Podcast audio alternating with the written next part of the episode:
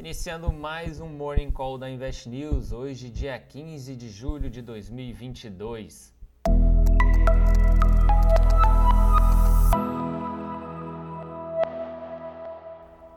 Essa sexta-feira foi marcada por realizações na China devido ao fraco desempenho do PIB, o Produto Interno Bruto. O resultado divulgado foi o mais fraco nos últimos 30 anos, desde que a série de dados começou. Na variação anual, o valor apurado foi de 0,40, quando o mercado projetava uma alta de 1%. Com isso, o minério de ferro foi impactado de imediato e hoje segue em realização de 3,60 e caminha para encerrar a semana em baixa de 14,53%.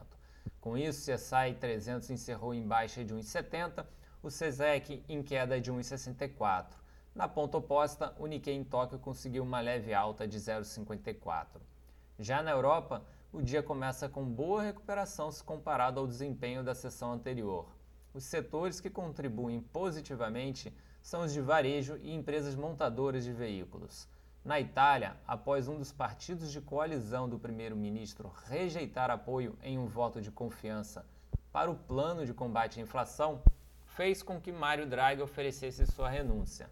Mesmo com algumas preocupações para a região, as bolsas iniciam em alta. DAX em Frankfurt sobe 1,63, CAC em Paris 0,64 de alta e o FTSE em Londres com alta de 0,88.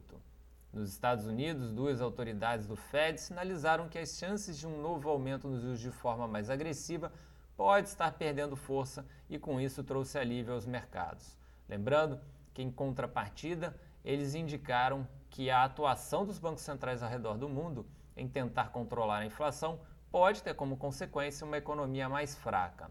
Até aqui, o mercado já precificava essa visão e não teria muita novidade. O futuro do S&P opera neste momento em leve alta de 0,38. Por aqui, o dia no Ibovespa vai ser marcado pelo vencimento de opções, o que costuma gerar um aumento no volume e possível volatilidade intradiária.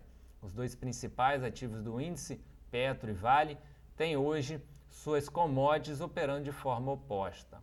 Enquanto o petróleo do tipo Brent se valoriza 1,53, temos um novo dia de queda para o minério de ferro, que está em queda de 3,60.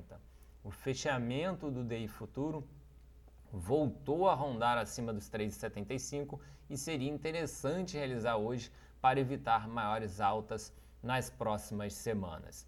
Para maiores detalhes sobre o Ibovespa, o Bitcoin e o destaque do dia, que hoje fica por conta de Marfrig, vale conferir o Morning Call completo no site da Invest News.